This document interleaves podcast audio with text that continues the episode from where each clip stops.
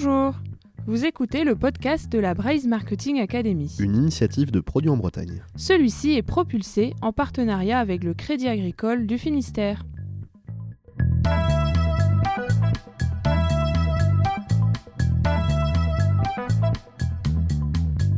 Bonjour et bienvenue, nous sommes Alan Blanchet et Coralie Gourlet et nous sommes ravis de vous accueillir sur le podcast de la Braise Marketing Academy, le réseau des marketeurs et des communicants en Bretagne. À chaque épisode, nous vous proposons d'explorer un thème innovant du marketing et d'en découvrir les clés avec un expert dans le domaine. Alors, prêt à découvrir de nouvelles contrées à nos côtés?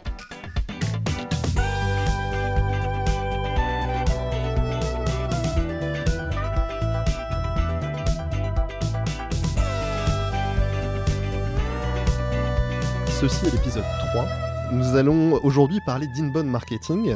Et pour découvrir ce thème et illustrer ce thème, nous accueillons aujourd'hui Michel Brébion, fondateur de Winbound, expert justement en inbound marketing, basé à Rennes et filiale de MV Group.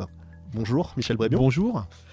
Pour commencer, pourriez-vous nous donner votre définition de l'inbound marketing Partons du principe, voilà, je suis marketeur, je connais absolument pas ce terme quels éléments euh, pourriez me donner pour découvrir ce terme euh, en quelques mots? Pour présenter le plus simplement possible l'inbound marketing, euh, en fait, c'est d'attirer à soi. C'est-à-dire qu'aujourd'hui, ben, on voit bien que tout ce qui est une approche, entre guillemets, que je vais appeler intrusive, qui est du coup de faire du, call froid, donc d'appeler une liste, demander à un commerçant aujourd'hui d'appeler une liste de prospects, bah, c'est compliqué parce que les gens, si je vous appelle à 16h euh, cet après-midi pour vous proposer mes prestations, vous voulez dire je suis occupé, euh, j'ai pas de temps à vous consacrer. Euh, et donc aujourd'hui, on voit bien que tout ce qui est froid bah, fonctionne moins, c'est vu d'une manière intrusive. D'ailleurs, acheteur comme consommateur, on n'accepte pas forcément d'être interrompu. Et donc, on a bien un marketing un peu différent, c'est qu'on a un marketing de l'interruption et on a un marketing de la permission. Alors la permission, elle a été portée par Seth Godin. Alors il est peu connu en France, mais il est très connu aux États-Unis et puis euh, pour les marketeurs. Euh, en fait, il a euh, écrit un livre, alors qui est dans les années 2000, donc ça peut paraître très très loin, mais en fait c'était tellement une approche nouvelle et qu'on comprend bien que du coup, bah, c'est resté quelque chose qui est une référence aujourd'hui pour les marketeurs. en fait, ce qu'il dit, c'est du bon sens.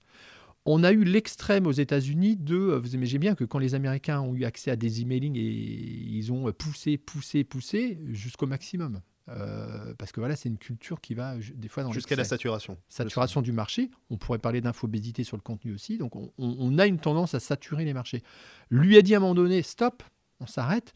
Et donc on vient sur des choses de bon sens, c'est que il vaut mieux aller chercher un consentement auprès de son prospect et de lui apporter du coup du contenu avec de la valeur ajoutée. Alors dans l'e-commerce comme dans euh, le, B2B, le pro à pro, c'est effectivement apporter de la valeur et aller chercher des consentements. Et donc, pour expliquer très simplement ce qu'est une demande marketing, c'est qu'aujourd'hui, je suis dans un marché, il faut bien le comprendre pour les auditeurs, c'est que 57% du parcours d'achat se fait avant de contacter un commercial.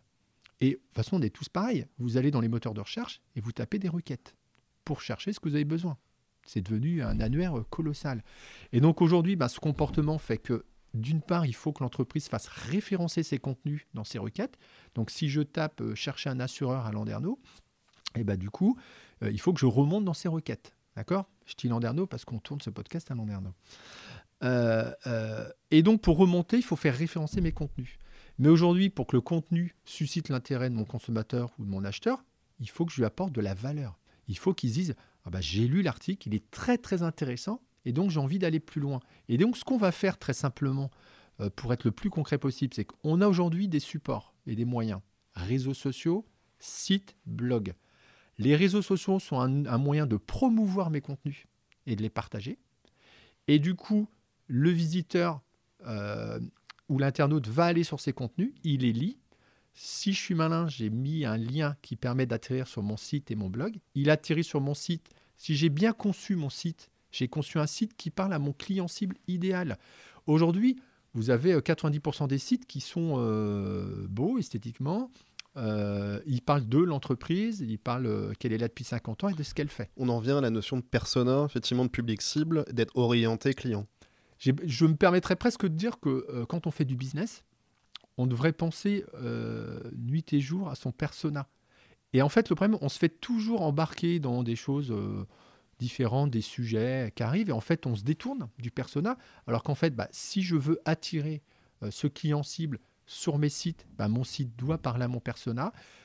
Si je veux l'attirer sur mon blog, mon blog doit répondre à ces problématiques. Et donc, il y a une formule qui est intéressante, c'est que je dois répondre à ce qu'empêche de dormir la nuit mon persona. C'est-à-dire qu'en fait, je dois connaître ses enjeux, connaître ses problématiques, connaître ses points de douleur, et tout ce que j'écris est tourné vers ça. C'est je réponds à ces problématiques. Et donc, vous allez bien comprendre que quand je fais ça, je suis dans une approche qui est non intrusive. Je dis juste qu'attention, ça ne veut pas dire que le commercial ne va pas un moment donné aussi appeler le client au téléphone. Mais je suis dans quelque chose qui est du coup... Euh, qui je, parle souvent de notion de proposition de valeur. C'est quoi ma proposition de valeur à mon client cible idéal? Bah, Je lui propose de la valeur pour comprendre comment fonctionne cette technologie-là, pour comprendre comment il peut l'adapter à son secteur d'activité. Et donc, comme il trouve ça intéressant, bah, il accepte de lui-même euh, de venir lire ses contenus. Et en fait, je ne fais pas des contenus orphelins. Vous allez souvent sur des blogs et vous avez des contenus qui ont été faits par opportunité. Donc on a écrit des articles. Il n'y a pas de bouton d'action à la fin qui permette d'en lire un supplémentaire ou qui permette de laisser ses coordonnées. Et donc là, je construis en fait tout ce que je fais par une campagne thématique. Et donc je prends un sujet clé pour lequel j'écris un article de prise de conscience qui est assez light, qui du coup là c'est mon premier niveau de contact avec le client. Un article de prise en considération je veux qu'il me considère comme étant un expert qui lui apporte de la valeur sur ce sujet-là. Et un article de prise de décision, un cas client par exemple, qui permet de leur montrer qu'on pourrait peut-être travailler ensemble. Et donc, cette articulation de campagne euh, qui est par ordre chronologique dans le blog fait que le client va pouvoir aller plus loin avec moi. Et c'est là que, euh, que, vient la technologie aussi, c'est qu'en fait, je peux piloter des formulaires. Euh, par exemple, si je demande de télécharger un, je propose de télécharger un livre blanc, une vidéo, ce podcast euh, aujourd'hui fera peut-être un article avec la proposition de télécharger le podcast pour aller plus loin. Et donc j'aurai bien un article de prise de conscience et j'aurai bien de la prise en considération avec un formulaire et je récupérais les coordonnées. Alors effectivement, on parlait de persona, on va resituer donc le persona, le public cible. On est typiquement, euh, si on prend l'exemple de B2B par exemple, on va aller venir chercher des, des, profils de responsables marketing, de DSI. On parle aussi souvent de social selling, vous, vous en parliez tout à l'heure, avec euh, les commerciaux qui ont un rôle clé. En fait, ce qu'il faut comprendre, c'est que là, on a évoqué du coup euh, une approche marketing. Et du coup, il ne faut pas la séparer d'une approche commerciale qui a complètement changé. C'est-à-dire qu'en fait, dans ce parcours, vous avez le commercial qui doit changer. Je dis qui doit parce que ce n'est pas toujours le cas. C'est-à-dire qu'aujourd'hui, la vente purement produit, c'est mort. Aujourd'hui, globalement, euh, il y a tellement de concurrence que euh, faire la différence entre un produit et un autre, c'est compliqué. Donc le commercial, son rôle du commercial, c'est de créer la valeur entre le produit et le client. C'est lui qui crée cette valeur. Et cette valeur, il ne peut pas la créer comme on faisait. Avant, on avait un commercial qui faisait beaucoup de blabla, sans écouter son client. Ça, c'est fini. Donc le commercial, il doit être un peu dans le prolongement de l'inbound marketing. Donc il doit avoir euh, dans sa mallette les contenus qu'il peut continuer à pousser. Et donc intelligemment, il doit aller voir ce qu'a lu le client. Si le client, par exemple, donc je vais parler plutôt de mon secteur, s'il a lu euh, quatre contenus sur la refonte d'un site internet, il y a grande chance que ça soit son centre d'intérêt. Ben effectivement, ce social selling, je vais voir le compte du client, je regarde ce qu'il like, ce qu'il partage, etc. Et je peux du coup avoir encore des centres d'intérêt complémentaires. Et donc, je vais pouvoir, par exemple, je vais prendre deux cas concrets pour être concret euh, avec vous dans ce podcast, c'est de dire, bah, euh, je suis le commercial, donc j'ai un... Parce que l'inbound marketing, ce qui est intéressant, c'est que j'attire à moi, du coup, des, des, prospects idéaux qui m'intéressent, pour lesquels j'ai travaillé le profil persona, et donc j'ai parlé à ce persona, il a atterri chez moi, il a lu des contenus, il a laissé des coordonnées, il a montré ses centres d'intérêt, et je lui ai mis des scores d'appétence. Donc, il a un score de 20, 30, 40, 50, 60. Chaque entreprise définit son, son, son score.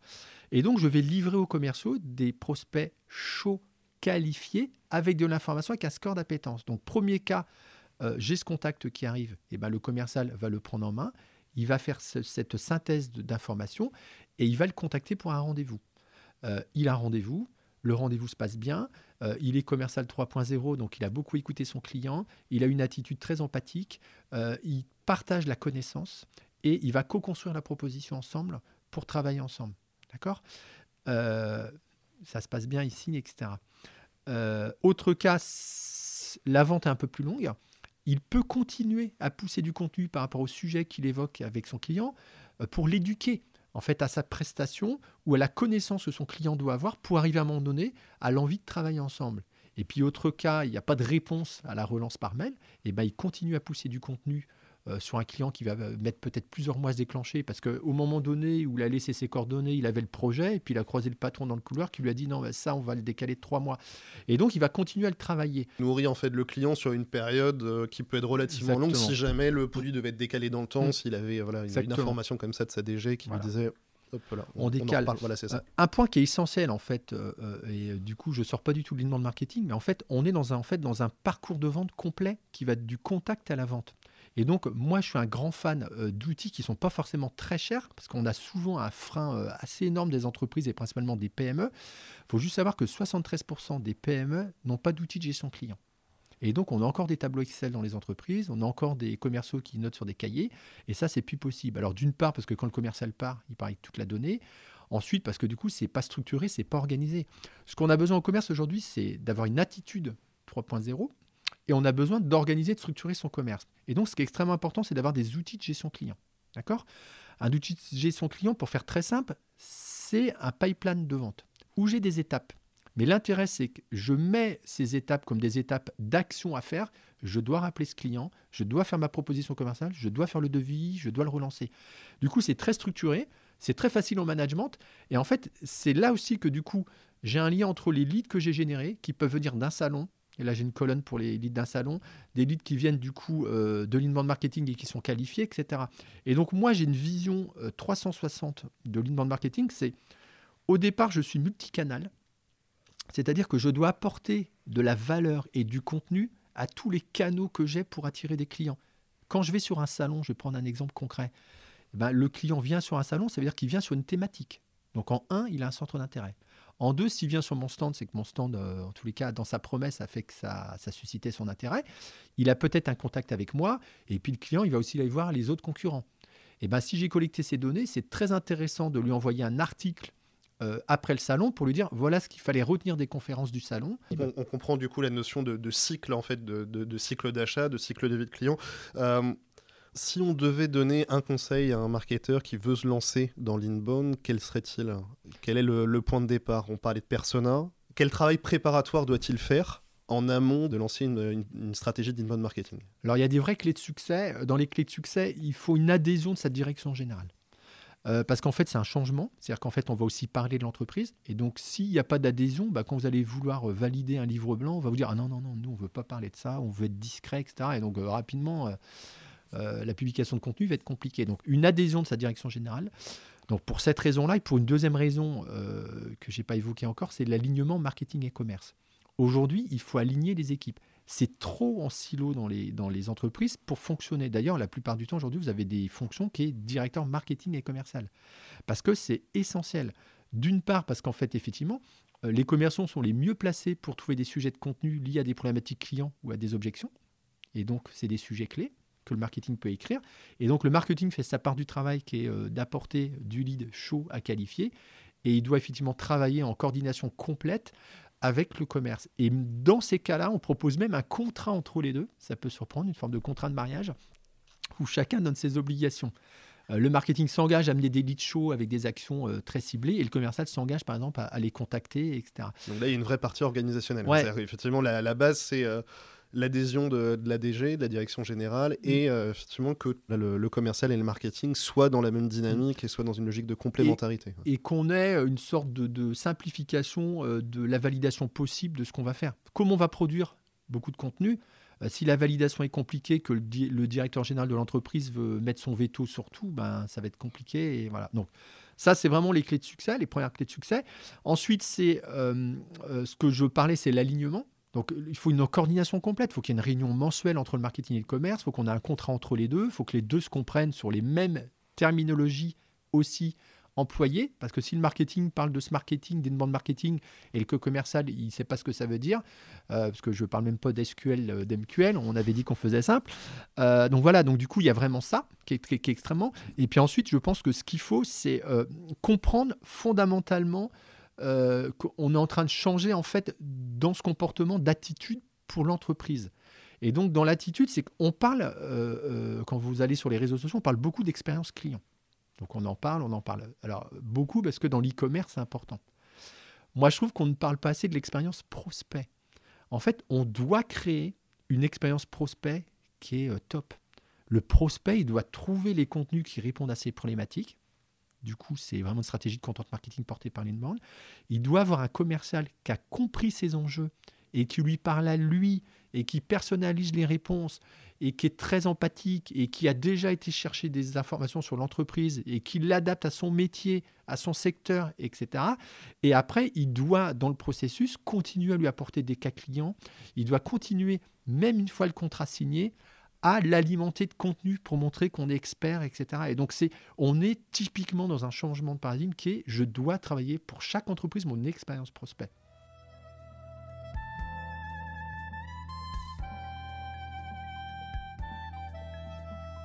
parliez d'outils tout à l'heure. Alors effectivement, on parlait de livres blancs, on parle de podcasts, de contenu qui est à créer. Et en parallèle de ça, en filigrane, on, euh, pointe le bout de son nez la logique de CRM, forcément, d'avoir un outil parfois simple, il en existe sur le marché des outils gratuits ou très peu onéreux qui permettent comme ça à un commercial d'avoir toute la donnée historisée sur mm. un prospect, sur un client, qui permet justement de, centraliser la donnée pour après lui, bah, lui servir le, le, contenu adapté et la valeur ajoutée dont vous parliez tout à l'heure ce qu'il faut euh, comprendre pour les entreprises qui auraient des freins euh, par rapport à ces outils, euh, c'est que d'une part, un outil n'est qu'un moyen.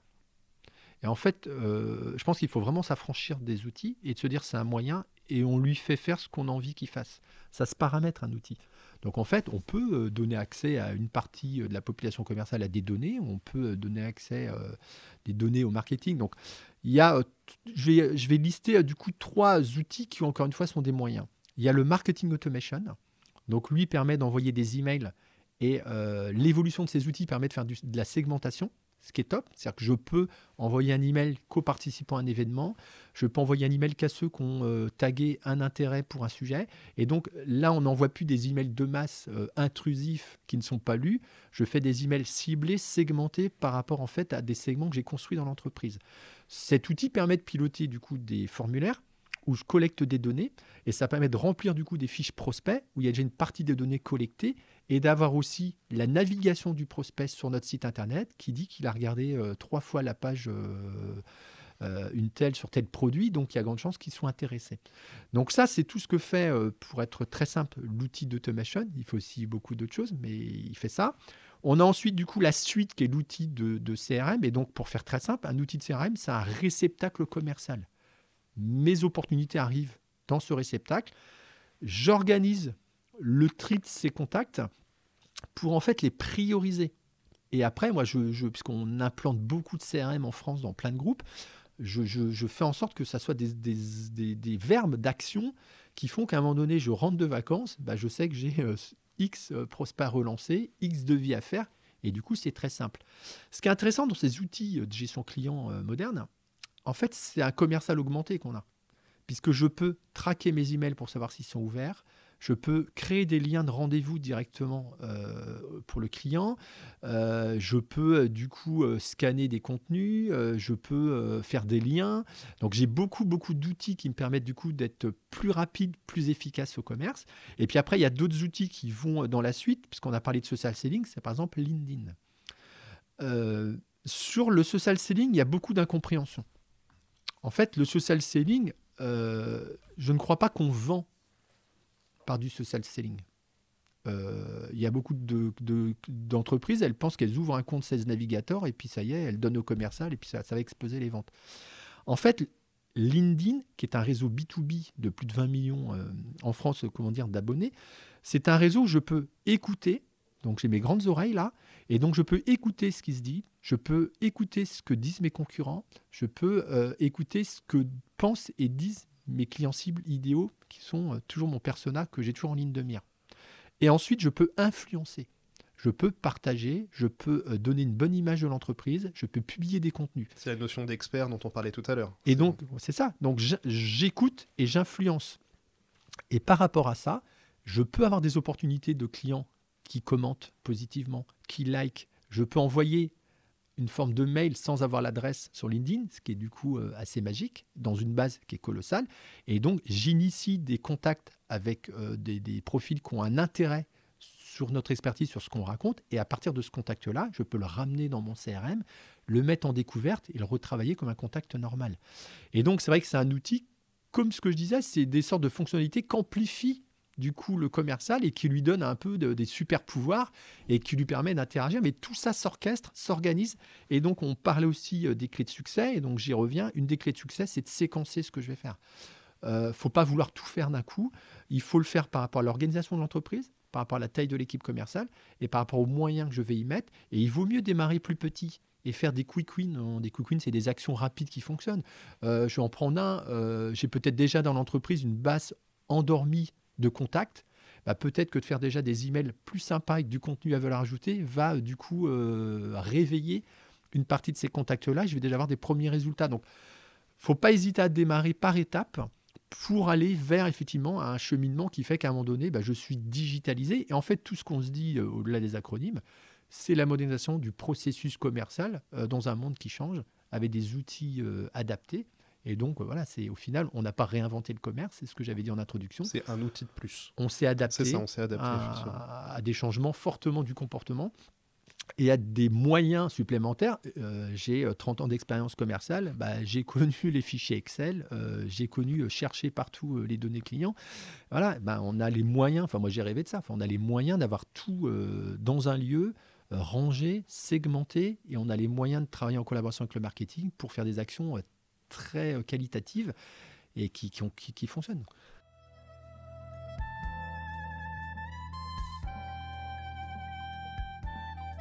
On n'avait pas évoqué jusqu'à présent le, le, contexte dans lequel il est pertinent de lancer une stratégie d'inbound, c'est-à-dire en termes de, de, cycle de vie de produits ou de, ou de services, de de valeur de produits ou de services Dans quel contexte il est, adapté de mettre en place une, une stratégie d'inbound? Je suppose que c'est pas le cas pour tous les produits, ou peut-être que si. Alors ta question est très très pertinente, effectivement. Euh, en fait, moi je considère que euh, tous les leviers sont bons dans le digital ou y compris dans le marketing. Euh, l'outbound, euh, parce que l'inbound, c'est je suis non intrusif, j'attire à moi, puis l'outbound, je suis un peu plus intrusif, mais ça marche aussi dans certains secteurs. Donc, faut pas opposer les stratégies, faut juste euh, travailler avoir une bonne analyse de mon client cible idéal, de savoir où il est et comment je peux le toucher. Et donc, il faut savoir jouer de tout, y compris le multicanal. Et donc, l'inbound marketing, est, très adapté quand je peux évangéliser et quand je peux quelque part travailler tout ce qui est contenu de prise de conscience, de prise de considération. C'est-à-dire qu'en fait, quand j'ai des vrais sujets d'explication de mon expertise, de la valeur ajoutée à apporter, et que le contenu quel que soit le support. Il hein, ne faut pas mélanger contenu et support. Euh, faire un podcast, faire un article de blog, faire un livre blanc, ça c'est des supports, c'est des choix. Donc dans tous les métiers où il y a besoin d'expliquer, d'évangéliser, eh ben, ça a tout son sens. Et à partir du moment où mon persona est sur le web. Et donc, s'il ne l'est pas, eh ben, ça ne veut pas dire que je ne vais pas travailler mon empreinte digitale, avoir, parce qu'en fait, on va atterrir sur mon site, puisqu'aujourd'hui, un site, c'est la vitrine de l'entreprise. Donc, j'ai besoin aussi de travailler ce qu'on appelle mon empreinte digitale. Donc, mon site, mon blog doit présenter mon expertise et doit parler à mon persona, que je fasse de l'inbound ou pas. Hein, ça, c'est mon image. Euh, et donc ça, c'est important. Et donc, si globalement, euh, mon persona n'est pas sur le web, eh ben, j'ai tout intérêt à travailler plutôt mon empreinte digitale. Et quand il atterrira quand même malgré tout, euh, il verra du coup que je suis un expert et que je travaille bien. Et du coup, ça lui donnera envie de travailler ensemble. Et si par contre, massivement, il est sur le web, donc par exemple, si je vise un DAF euh, si je vise aujourd'hui euh, un directeur marketing, euh, etc., bah, ils sont un RH, ils sont sur le web. Et ben là, je vais m'adresser à eux massivement. Et donc, je vais publier beaucoup de contenu pour les attirer massivement. C'est un peu la pêche au filet. Sur le site. Sur le site. Mmh. par le blog qui fait locomotive. Et puis s'il l'est moins, et parce qu'en fait, dans un business plan, on a euh, du haut de portefeuille et du milieu de portefeuille. Donc, ce milieu de portefeuille, je vise le DAF, etc. Donc euh, là, le, DSI, euh, je l'attire. Et si je vise le haut de portefeuille, eh ben, je vais faire quelque chose qui est un peu différent. Je vais travailler plutôt en account-based marketing. Je vais travailler sur des comptes précis pour lesquels je vais faire des plans marketing dédiés par compte et là, je vais mixer euh, de l'inbound, euh, de l'outbound et du print, etc. On en vient justement à la based marketing. Autant l'inbound marketing, on se base sur du persona. On va venir cibler un, un, persona de, DAF, de DSI, mm. directeur marketing sur, euh, dans un domaine d'activité donné. Sur le based marketing, on est carrément jusqu'à la personne identifiée. C'est-à-dire qu'on va venir chercher le responsable marketing de telle entreprise. C'est vraiment cette logique-là. Ouais, en fait, on va travailler le compte Euh, alors, je, ne vais euh, pas donner d'acronyme volontairement, parce qu'on parle d'ICP, mais après on rentre dans d'autres choses. Alors, on va travailler ce compte, et dans ce compte, on va définir les contacts du compte qui pourraient décider de prendre un rendez-vous avec nous, et on va faire un plan marketing par contact du compte. Il y en a en moyenne 5, mais je ne vais pas m'adresser de la même façon au directeur marketing, au directeur innovation, au directeur achat. Et donc là, bah, je fais du coup une stratégie qui est beaucoup plus personnalisée, voire hyper personnalisée. Je pourrais très bien faire un podcast dédié pour un des contacts. Donc du coup, il faut aussi euh, travailler, industrialiser ces approches-là pour du coup avoir des coûts qui, le permettent. Mais effectivement, et ça marche très très bien. On, euh, fait office de leader en France aussi sur ce sujet. Et euh, le développement est très bon et les retours sont très très bons. On a en moyenne 30% de, de, de, de transformation euh, dans la vente. Donc c'est vrai que du coup, ça fait des taux qui sont très bons. Donc en fait, il faut savoir euh, avoir une vraie analyse de qui on est, qui on vise, comment on est organisé. Parce qu'il y a des choses aussi qu'on ne pourra pas mettre en place parce qu'on n'est pas organisé pour, ou on se fait accompagner d'une agence. Donc c'est aussi un moyen du coup d'aller plus loin. Et donc il faut euh, avant tout travailler sa stratégie d'entreprise. Parce qu'en fait, on ne peut pas se décorréler euh, de la stratégie de l'entreprise versus une stratégie marketing. Aujourd'hui, les deux sont liés. Et du coup, on travaille cette stratégie-là. On, fait en sorte d'avoir une adhésion globale de la direction générale sur cette stratégie-là. Et après, on va décliner ce qui est le plus adapté. Et après, c'est aussi des questions d'investissement quand on fait des choix médias, eh ben forcément, vous faites des fois du test and learn, parce qu'en fait, dans le digital, il ne faut pas non plus euh, rêver. Euh, il y a du test and learn. Euh, on ne trouve pas tout de suite la solution miracle. Si on la trouvait, on ne ferait pas de podcast. Là, je serais à la plage en train de bronzer. voilà, donc je veux dire, il faut accepter du test and learn. on teste en fait plusieurs médias, on teste des solutions, et puis effectivement, quand on performe, bah là par contre, on met une partie de nos moyens dans cette stratégie-là, etc. Vous avez, des secteurs d'activité euh, qui vont euh, euh, fonctionner mieux en faisant aussi du print sur une revue spécialisée qui permet de toucher la cible parce que leur cible est un peu moins sur les digitales. Et puis la, cible qui est pourtant la même, par rapport à l'âge, vous allez avoir peut-être 60% de la cible qui est plutôt sur des médias traditionnels liés du coup à une génération et vous allez avoir les nouveaux arrivants sur le marché qui vont eux vont être sur le digital et eh ben au prorata de, de, du, personnage aussi, mais j'adapte mon budget. Donc là, si on synthétise le propos, on a trois mots-clés finalement qui ressortent. On a la notion de persona, clairement. On a la notion d'alignement en termes de stratégie, d'alignement entre le commercial et le marketing, d'alignement avec la stratégie d'entreprise, et on a la notion d'expertise. Concrètement, c'est vraiment les trois mots-clés qu'il faut avoir à l'esprit quand on parle, quand on parle d'inbound. Est-ce que euh, vous auriez d'autres choses qui vous viennent à l'esprit avant de, avant de clôturer ce, podcast? D'autres exemples ou le prolongement? Comment est-ce que vous voyez l'avenir ou le, développement de l'inbound? Bah, Ce que je dirais, je, me répète, mais c'est volontaire, euh, c'est comme Carglass répare, c'est euh, de la valeur, de la valeur, de la valeur.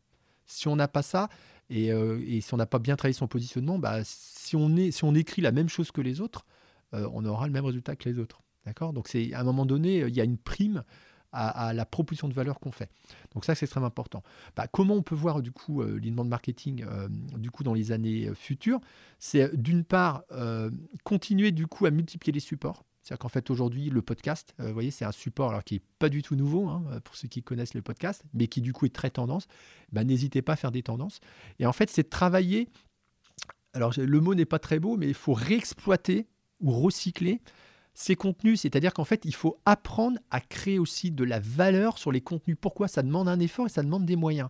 Ben, un livre blanc, c'est trois articles. Je peux découper mon livre blanc en trois articles plus un livre blanc. Un livre blanc, c'est peut-être une infographie qui en découlerait. Un podcast, c'est un article plus un téléchargement de podcast. Et donc, il faut apprendre à recycler, retravailler, euh, faire, du, snack content, en fait. Et en fait, il faut tout exploiter. Et aujourd'hui, du coup, euh, il y a une mine d'or, en fait, en contenu et qui parle souvent à la cible. Euh, vous avez plein de choses qui peuvent être faites dans l'entreprise. On peut, comment dire, interviewer un expert de l'entreprise. Bah, ça fait une vidéo. Euh, quand on va sur un salon, c'est pas très dur euh, de demander à quelqu'un d'aller à 3-4 conférences, d'en faire une petite synthèse et dire voilà ce qu'il fallait retenir du salon. Et ben, si vous êtes les premiers à publier ça après un salon, bah, vous avez du lead qui vient naturellement, qui n'a pas pu participer à toutes les conférences. Donc il faut, euh, comment dire, ça sera un peu le mot de la fin, c'est il faut être malin avant tout. Il faut s'affranchir de la techno la techno n'est qu'un moyen et est là pour être utilisée comme on le veut, ça se paramètre. Il faut être malin. L'entreprise, elle a plein de choses dans les mains. Elle peut réexploiter, elle peut retravailler des sujets, euh, profiter de faire un interview parce qu'on a un expert qui vient visiter l'entreprise, euh, passer un deal avec un fournisseur. parce qu'il y a un nouveau produit qui sort et être peut-être les premiers à en parler. Donc je dirais plutôt faut euh, créer de la valeur et savoir être malin et s'affranchir de tout ce qui est techno. La techno n'est qu'un moyen. Merci, Michel Brévion. De rien, c'est un plaisir. Bonne journée. Merci. Merci d'avoir suivi ce podcast de la Braze Marketing Academy. Pour en savoir plus sur le sujet de l'inbound marketing, rendez-vous sur le site www.produitenbretagne.bzh.